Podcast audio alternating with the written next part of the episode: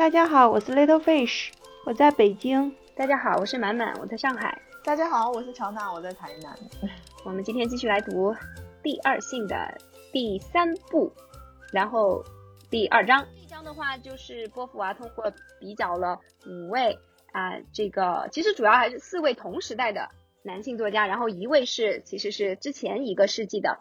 啊男性作家，然后从他们的这些作品里面去分析他们对于啊女性或者说两性这样子一些地位的啊。一些认知吧，或者说他们在文学表现中体现出来的对于两性的一个认识，对，然后基本上，反正看完以后你就发现说，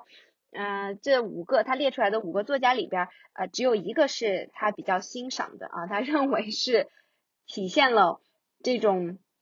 尊重女性，还有对女性的呃为这个处境有一个比较正确的一个认知的啊，其他四个都是。呃，一个批判的一个态度，确实从这四个人的四个作者的这个身上也是可以看到很典型的一些男作家也好，或者说男性的文艺创作者吧，对吧？对于女性的一些典型态度，所以我觉得咱们就是可以从啊这个层面去聊一聊，然后也联系一下我们可能平时接触到的影视啊文学作品里面的这种对于女性形象的一些塑造什么的，嗯。那我们，那我们我们就从那个，就从第一个人开始说起呗。蒙太第一个人是蒙太郎，是他是嗯，这个出生在一八九五年，那么他是一九七二年去世的。对，其实他还是非常，你看还是非常切近的啊。他可能虽然出生的年份是一八开头的，但其实因为他是最后几年，对，所以他还是属于我觉得二十世纪的作家。我觉得就是呃，肯定在今天的话，他已经是不太具有全球知名度吧。这上面写的这个简介就是说，因为他生活的这个年代吧，他的作品呢，最初的几部小说都是呃责难第一次世界大战以后法国人经历衰退和耽于梦想，要求人们保持头脑清醒。然后他非常提倡在战争或者体育活动中建立的战斗友谊。其实我就觉得从这个地方也可以看得出他的这种厌女症吧，对吧？就是他，他好像就是特别强调这种男性的这种精力啊，对吧？这种强强壮啊，然后这种啊奋发，然后斗争的这种这种感觉吧。然后他就，呃，好像是非常的，他认为女性就是处在呃处在衰弱中啊，是。他是一个完全在内在性中生活的人，那就也就是之前我们一直讨论的那种，就是只有动物性或者只有这种身上只有物种的这样的一个本能，而没有这种自我的超越，对吧？就是就是大概这意思，嗯。而且他觉得女性就是一个软趴趴的鼻涕虫。哎，对对对对，就是今天读来的话，会觉得说好像确实是上一个年代的了。上一个时代的，我我比较欣赏的就是波伏娃对他的这样的一个反驳吧。他之前是有这样说，他觉得就是女人拖了他的后腿。他说我在燃烧，他却把我熄灭；我在水上行走，他拖住我的手臂，我沉了下去。好，那么波伏娃就说，那既然说女性仅仅是缺乏贫困否定，那她怎么会有那么大的威力呢？然后蒙太朗做出的一个解释呢，就是非常的、非常的傲慢的啊，然后也也是毫不讲理的。然后他就说，狮子理所当然害怕蚊蝇，对，好，好，然后这个波伏娃就提出一个一针见血的提出他的这个逻辑的漏洞嘛。他说，当只有一个人的时候，自然很容易自认为是君主；当小心翼翼、不肯负重的时候。自然很容易自认为自己强有力，所以哦，我觉得真的说的太对了，对吧？这这就是就就真的是这些行，哎呀，如此普通，如此自信，不，真的是不不肯负重，然后当然就可以自自欺欺人的认为你是有无限的强力的，其实这跟键盘键盘侠是一样的吗？对对，你不用自己上场。然后就可以自己自自己躲在屏幕后面，然后自以为是吗？反正我自己在对于他这一章就是没有记多少笔记，因为我觉得简直就不屑于 与这些人探讨。我觉得这种观点就是可能今天来说就真的已经 进了历史的垃圾堆。当当然，我觉得肯定还会有人抱着这种态度。虽然说对他的作品没有读过啊，但是我看这章的时候还是有一点感触，就是觉得就是他这种性格啊是。典型的一种性格代表，就刚刚满满提到的这种，嗯，不去那个，不去竞争，他不去在众人中，相当于他在一个竞技场他都不去比赛，然后他当然可以自己在一个人的时候自自认为自己是君主，是吧？我觉得这种这种性格，这种自大性格的人，直到今天也是存在的。啊，其实还真是。非常非常有道理啊，就是有些这个这个叫做英语里面有一个词叫做 mansplaining，对，就是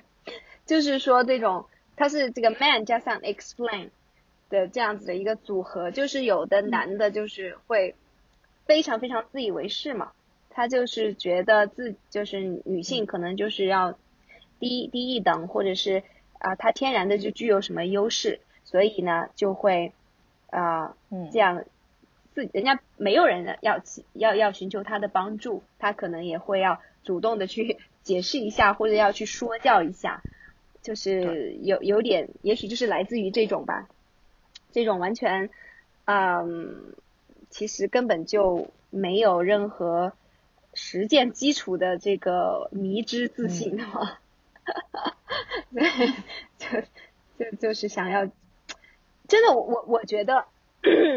说实在，我觉得这种这种心态在中年男人身上是很常见的。呃，然后他还，我这儿还看到他就是，嗯，比较明显的就是说，他完全把男性定义为一个控制者的一个地位，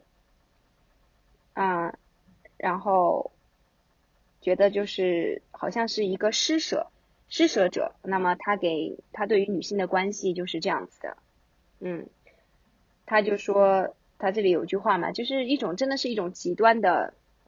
极端的自恋吧，对吧？他说：“我向一个女人要求的是给她乐趣，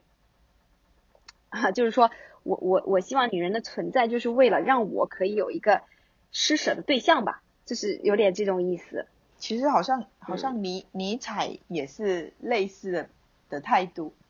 就是对女人的态度，就是觉得女人是英雄的一个消遣。”就是它是一种消遣的方式。蒙太郎他是比较赞成尼采的观点的，然后这书里面有说，然后包括蒙太郎后来对纳粹的一些观点也是很赞成的，就是包括那个纳粹占领法国之后，他是欢欢天喜地的欢迎，要要在中国的话可能是汉奸嘛，在法国有没有法奸我们不知道。他是因为他他比较崇尚德国人的那种力量和秩序感的。我觉得他这里也也有提到，就是说蒙太郎他也赞成东方人的态度，就是这种传统的东方对女性的态度，就是女性作为一个享乐的对象，她是卑微的，但是呢又是有价值的一个存在，因为她毕竟要成为一个男性的 享乐的对象。对，所以他是持这种态度的。因为在上一章的时候，我们有比较过嘛，就是，嗯，他可能东方也不是指的是我们这儿，他我觉得他们所谓的东方，就他们是西方嘛，西方主要是以基督教，呃，这种观念为主的，是对对于性是一种觉得，嗯，比较反对的。但是是如果他们一般指的东方，就是那个，嗯，中东那边地区，就是。伊斯兰教地区，伊斯兰教一直是把女性作为一个享乐的对象嘛。这个人 也挺没劲的，嗯，接着聊下一个人吧。我觉得挺没劲的，不要聊他了。哎，蒙太郎，其实我还从头到尾一个字儿一个字儿看完的，我做了很多笔记的，我越看越觉得这个人不行。劳伦斯的那个写的有一点点就是抽象吧，我觉得他更更偏文学批评的那个范畴了。嗯，因为劳伦斯的比较著名的作品就是这个查特莱夫人的情人嘛，他的这这个作品其实探讨的就是，嗯，怎么说呢？就是家庭、婚姻和情欲嘛。因为他讲的这个故事其实就是一个出轨的故事，呃，就是那个查特莱夫人跟就是她的丈夫，她丈夫好像是因为战争然后呃瘫痪了，然后呢，他就跟那个守灵人吧，相当于是，然后之之间就是啊发生了关系。所以他他的这个其实，在文学上面的话，当然他的这个地位是很高的，就是因为嗯，他用这种文学的方式去探索这个。情欲这个事情，就是嗯，应该来说是一次突破嘛。因为一般来说，呃，大家对于这个呃性这个东西，再包括它这个也有伦理方面的一个问题的，那都肯定是比较就是就是不不怎么敢于去探索的。但是劳伦斯的话是非常的热烈的去啊描绘了这个他们之间的这些性爱的这样的一些经历，所以就是。他的劳伦斯的这个文学上面的地位呢，主要也是就是在这个这方面的一些一些一些探索吧。所以，我我觉得就基本上是说，在文文学文学界的话，或者说在啊普通的读者看来，一般都会认为，嗯，劳伦斯的作品就是代表的一种，可以简单的理解为就是有点像是呃对于。个体性的这样的一种一种解放吧，就是说你可以去呃去去去在这个这个纯粹的这个性中间去去找到你的这个，因为因为这个确实是劳伦斯他自己的他的一个呃看法，就是他非常他他觉得这个性其实就是一种嗯很深刻的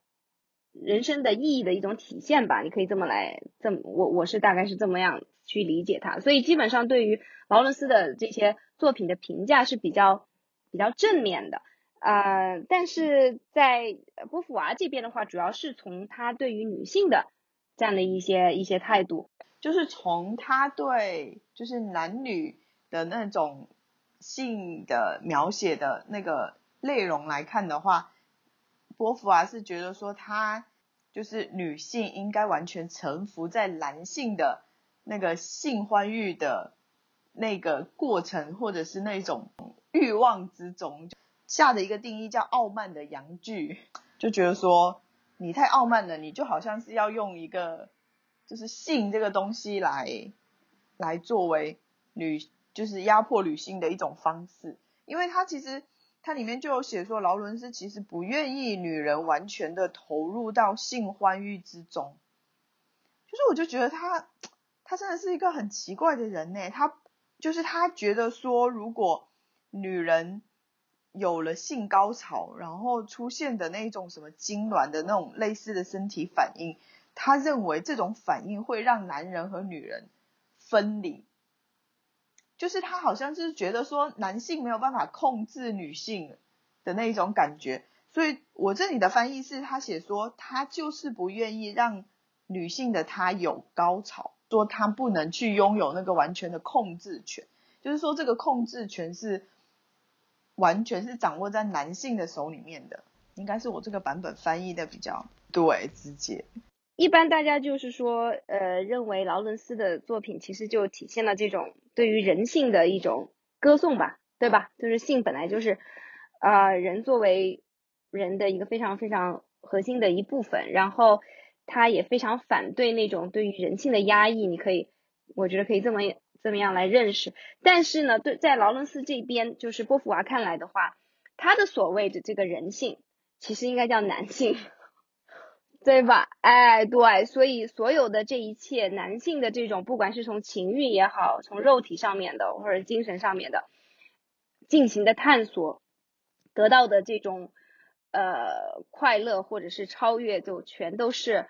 基于男性的，对。然后女性的话，只是只是实现这个目的的一个工具。对，他就说，在劳伦斯的眼里，女人并非恶的化身，她是他甚至是善的化身，只是说这样子的角色是建立在要扮演从属从属的这个角色之上的，就是你要成为一个从属，你才是善的化身。就是他把它定义在一个，这么说来的话，他还真的就是比较有点像生殖崇拜的感觉。对对对，生殖气球。这这也是引文嘛，就是引引引了一段劳伦斯写的，就是婚姻如果不是持续的和彻底的崇拜男性生殖器，如果不是与太阳、大地、月亮、星辰、行星、岁月的节奏、季节和年份的节奏、五年纪和世纪的节奏连接在一起，那么婚姻就只是一个幻象。对，就是完全就觉得好像婚姻就是控制在被。控制在阳具的那个力量之中的，对，通往未来的桥梁就是 男性生殖器。这个波伏娃觉得说说这个劳伦斯是想以男性生殖器的崇拜代替女母亲女神的崇拜。嗯，从原始社会开始，代表这个宇宙的神秘力量都是这个母亲或者是女性这个神秘角色嘛。现在觉得他就说。意思是劳伦斯想把这个觉得男性的生殖器才是充满着这个宇宙的终极力量。对的对的。你要通过男性的生殖器才能够达到与宇宙的幅幅度比较和谐的一个状态，然后什么繁星才会那个旋转是吗？对，今天的这个作品呢，肯定不会有这么直接的这样提出来的，但是有没有什么作品？感觉内在的一个，呃，其实是跟它是相呼应的，有没有这种？我就知道那个印度有那个男性那个阳具崇拜的宗教呀，他那个他那个庙里面的中间，就是那个庙里面供的最中间的就是那个男性阳具形状的那个东西供在边上。知道冰岛有一个博物馆，就是专门收藏阳具的。它里面就是真的是各式各样的，他就是把它那种封封存的，然后还有捐出来的，那那捐出来就是有人跟他们签了协议，说就是我死后之后就会把他的阳具捐给他们，然后那个人好像是有测量说他的阳具好像是全世界最大的，好像是最长的还是最大的，就是真的很奇怪，很奇妙的一个地方。这个不过这个也也也挺有意思的，就是说，因为感觉一说到一说到到性的话，好像就是男性的这个生殖器是会比较经常谈论的一一一一个一个点，对吧？但是就是说背后可能真的某种意义上说，就像他的这个博物馆一样，其实背后你分析一下也有，就是为什么大家对这个东西有这么多的 fascination 感兴趣？对呀，其实他。对，背后也是怎么说？我觉得潜在的一种生殖器崇拜。查泰莱夫人的情人这本书其实算是很有名的小说了，但是我是觉得应该是很大一，就是大家读了，其实并没有觉得说他在里面对女性到底有那么明显的压迫或者是歧视的思想在里面。我觉得很多人看了应该。也没有这种想法，对不对？就是我以前看的，我应该也没有这种想法。我只是觉得说，这个女人她塑造的这个形象我不喜欢，就是我们很难去联系到说她有什么原则性的错误。波伏娃的这个角度的话，我忽然想到，其实本质上她就是在说，因为这个这个女的她之前就塑造了她在认识这个守灵人之前，对不对？护护护灵人之前。他其实就活得非常的压抑，非常的苍白，对吧？然后就是很，就是感觉就已经失去了生命力了，对吧？然后他在这个男的身上，当然是从这个性的身上，对吧？这个性里边，他重新找到了生命的热情，某种意义上说，对吧？那我们可能普通的读者可能读到这里的话，就会去把我们现代的这种理解投射进去。会觉得说这个就是两性在这种人人性的一个很本质的一个对一个很本质的一个活动上面去发现了自我，就有点像这样，他说彼此都是平等的这样的一种发现。但是没成想，作者不是这么想的，对，作作者他想的其实就是说，你看对吧？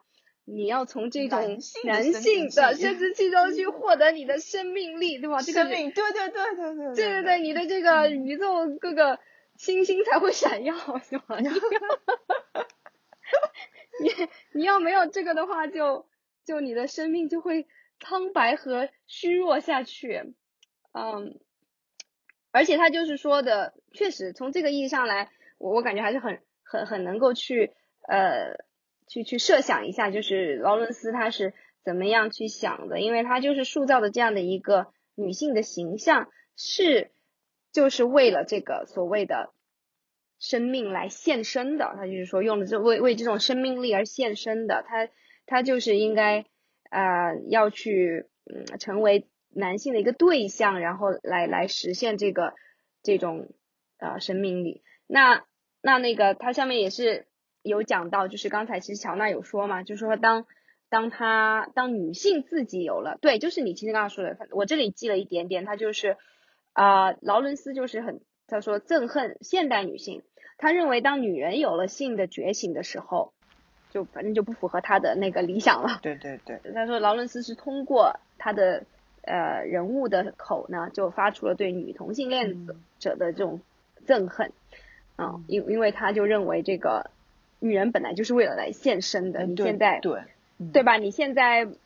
想把你的东西藏起来，对吧？这个怎么行？这个就是 或者说就是。他认为这个东西是你可以，呃，需要还需要别人去夺取的，这是不可不可以的。你如果是女同性恋的话，那还有男人阳具什么事儿啊？一点事儿一点用都没 有。对对对的，对的对的对的，所以他就认为这个东西中间就失去了呃宇宙的真相，是吧？你本来是按照他的观点，是因为通过男性的阳具，这个跟宇宙才能和谐，然后。万物才能共处是吧？你都女同性恋了，哇都没有男性的事儿了，然后宇宙依然和谐，那怎么可以？他仍然提供了一一种比较典型的那个，就是真正的女人的理想。对，就是就是我们最最早在导言里面就讲到的那个永恒女性嘛，就毫无保留的，对，好，是是是顺从，毫无保留的接受这个他者的身份。然后献身于宇宙的真理，这个宇宙太小了。对这个这儿还可以再再说一说的，就是他其实有点，我觉得这种他的这种想法，如果你去掉这个嗯生殖器崇拜的部分，就是其实有很多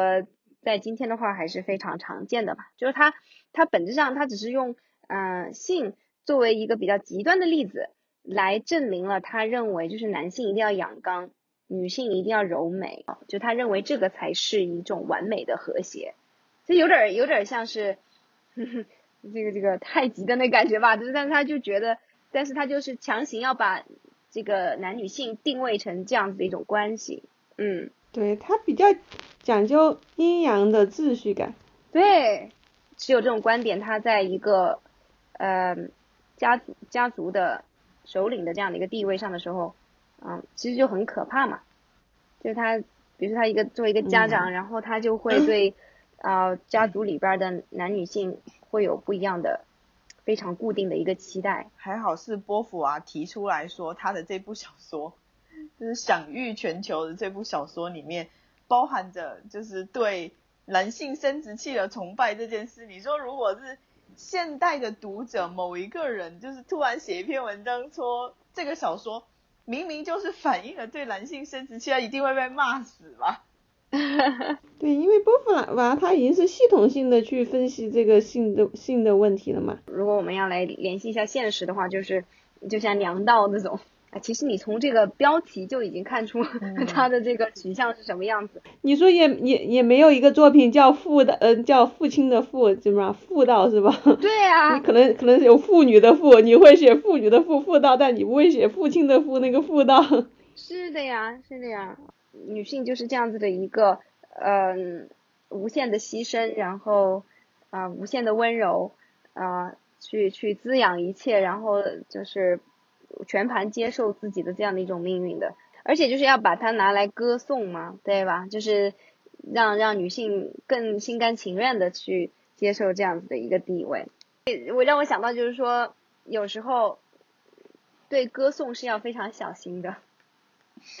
是吧？我觉得基本上对所有的歌颂，对呀，巴尔扎克已经很清楚的说了嘛，要把他捧在地那个宝座上，心里想着他是奴隶。对啊，特别是嗯，有些作品越是把女性形象塑造的完美，越是对女性过于苛责。嗯，对，那前段时间那个《三十而已》出来之后，关于那个顾佳的形象不是也是被骂的够呛吗？我觉得更可怕的就是，嗯，你看像我们在谈论这个情节的时候，可能就会说啊，就这样这样这样，这个老公还是出轨了，然后就好像是说啊，就是老公出轨这件事情就可以以此来否定这个女性的价值了，是吧？就有的时候还是你看还是会非常从这个男性的角度 去看，嗯，那如果说我们呃换一个角角度去探讨的话，也可以说，嗯，就算这个老公出轨了的话，对吧？他已经有这么多的成就了，对吧？他事业也做得好，小朋友儿子也带的好，是吧？对，所以就是那这个男的出轨了，正好就是踢掉这个猪队友，自己想干嘛干嘛。其实今天的话，这点还是非常非常明显的，就是对于对于对于一个男性来说，他的事业成功这些东西就是他的一个个人自我的实现，对吧？嗯但是对于女性来说，对女性来说，你的个人的再成功，大家都会问，那你的家庭呢？对吧？家庭你的小孩呢？对对，然后对这个社会的评价标准还是从男性的思维角度去评价的嘛。你在看一个事情，在没有去解剖它背后的原因的时候，你从表面上给设定的行为规范都是以男性的思维行行为模式去去去设定的呀。比如说，当你看到，比如说一对夫妻两个人去做咨询的时候，男的好像是很理智坐在那儿啊，我是你医生让我做什么我都做什么，我我我是在以解决问题的态度，好像这个女的就是很不理智，很情绪化，就就很不配合。但是实际上你去解没有去解剖它背后的原因嘛，还没有。就咱们一直讲的顺从，不管咱们就是从那些呃作家笔下的那种顺从也好，还是说现在从各方面生活上的迁就也好，就是可能很很我不知道这个是因为从小的教育对于男性和女性的教育还是有所区别，造成了什么？就很多男性他在他一开始就有很强的职业目标，就包括一进职场之后，他就很强的职业目标。但是好多女性她她她可能在甚至在步入婚姻的时候，自己都没有太多的想法，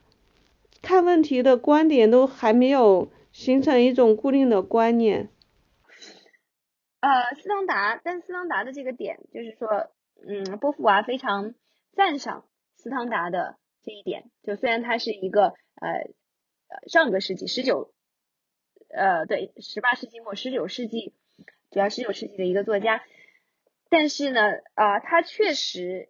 对于女性的这个地位，她是怎么样去体现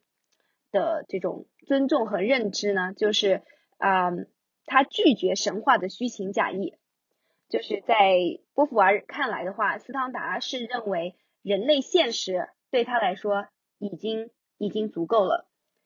呃，就是我觉得跟我们刚才讲的很像哎，就是说我们那些很多的嗯童话一些作品，或者有一些嗯不管是宗教也好，或者关于围绕着女性的神话，对吧？都是在营造，在创造这种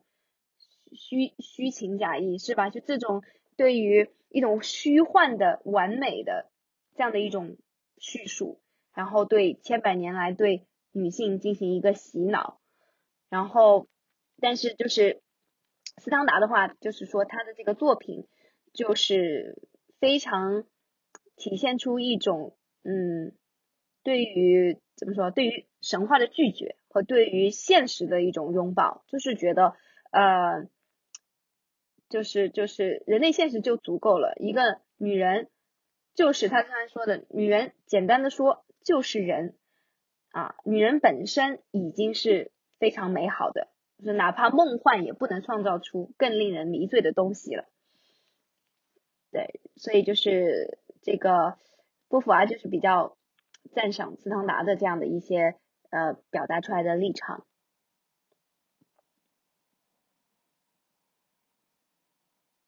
这有点有点有点关系。你看他这儿有讲到说，对对对，这有点讲到说，嗯，这个斯汤达是非常厌恶，就是他他觉得这些所谓的金钱、荣誉、地位、权利，在他在他看来是最不屑一顾的崇拜对象。嗯，他说那些绝大多数男人都不惜一切追名逐利，嗯，在自己身上压制生命和真实迸发的一切火花。他们满脑子现成的思想和学来的感情，服从社会惯例，精神空虚。这些没有灵魂的人聚集的世界是一个无聊的荒漠。我觉得简直说今天的我们这种卷王们，对 对，也也也也是非常恰如。这这也是中国传统思想比较批判的这些没有精神生活的人啊，追名逐利的人。对。斯汤达认为，就是说，反倒是说，因为女性呢没有像之前这样男男性这样的一些机会去冒险，去啊追名逐利，然后他们也就没有在这其中异化。嗯，他认为，就斯汤达是非常赞赏，就女性身身上的这种就是嗯本真性的东西。他认为他们都是自由和真实的人。是活生生的。对于一个女性来讲，我们从小所所受到的文化来讲，还是一个男权社会的文化嘛。然后你怎么在这个把女性定义成他者的这个文化中找到女性的那个本体？这个是很难的。别别人给你的定义，你从小受到的教育，你都是把你作为他者来构建的一个文化体系嘛。那那没有人给你教育你的，你作为一个本体应该怎么是什么样子？那你怎么去找到你你应该是个什么样子？你去成为那个样子呢？就是说，因为我们今天为什么会有很多的呃迷茫的东西，就是因为社会有强加给我们的完美女性的这样的一个形象嘛。那如果你抛掉这些虚假的神话，你回归到。你自自身的话，那么你其实就就是确实，斯汤达最后他就说，人就是女人就是人嘛，就是一个人的话，他总是想要去创造什么，他会他有着梦想，他有着欲望，然后就是他他是一个，就斯汤达他创造的这个女性的形象是感觉是一个有血有肉的一个很活生生的人，就是不是那种嗯被对男性被男性想象出来的。啊，那那种形象，然后而且就斯汤达会非常热烈的去，感觉去呃歌颂或者也不是歌颂，就是说去去表现这个女性怎么样排除这些困难，去充分发挥她的才干。就我觉得斯汤达的这个这些想法真的是确确实非常的先进的，就是你看他是早一个世纪啊，他比那个波伏娃之前提到那四个男作家不知道先进哪里去了。对，就他就说，就是说，如果在历史上找到的女性天才那么少，那是因为社会剥夺了他们的一切表达方法。然后就是就是斯汤达就认为说，嗯，一切生来是女人的天才，为了公众的幸福而毁灭了。一旦他们偶然有办法显露自己，请看他们会表现出最了不起的才能。啊，就是。就是他，他就是就非常非常女性主义的，就是特别先进。就是他们要承受，他说女性要承受的最恶劣的不利条件，就是使他们变得愚笨的教育。然后他说，就是男性让让这些女性身上的这些出色的才华都都闲置不用。对，所以他他就是真的能够，他能够意识到这这一点啊。然后而且他也对女性是一个非常。嗯，怎么说呢？就是比较理性的态度。比如说，他当然知道很多女性也会被这些嗯男权的思想呃就洗脑也好，或者说他们也是被迫的被教育，这种教育变得愚蠢和狭隘，呃，对吧？然后他他也是批批判这种这种女性，嗯。然后最后他的就是，我觉得这里也是我蛮有启发的一个点嘛，因为之前我们一直就听这个红与黑的话，对吧？我我们都是其实我没有看过，对吧？但我们都知道这个故事梗概就是一个吃晚饭吃软饭的故事，是吧？就是对吧？那个那个这个这个小鲜肉于连怎么样通过女性一步步的往上爬的故事，对吧？我我你看你看我们的这一个概括，其实在如果按照波伏娃的这个观点看来，其实就非常非常男权男男权主义的，就觉得说好像斯汤达塑造的是这么一个女性都是。呃，一个工具人吧，对吧？但是呃，这个波伏娃的这里他就认为是说，他就举以于呃举了于连，然后还有其他的斯汤达塑造的形象，这个男性的角色，就是说他们都是通过女人在他们的影响下，对他们的品行做出反应，才初次认识世界和自身，然后就是他觉得这个。斯汤达的作品里面呢，女人是作为考验、报偿、法官、朋友，是就是这就是刚才 Little Fish 想说的，就是这个过程是，呃，这应该是波伏娃的观点啊，就是真真正是黑格尔曾经想把他们变成的东西，就是呃他者意识从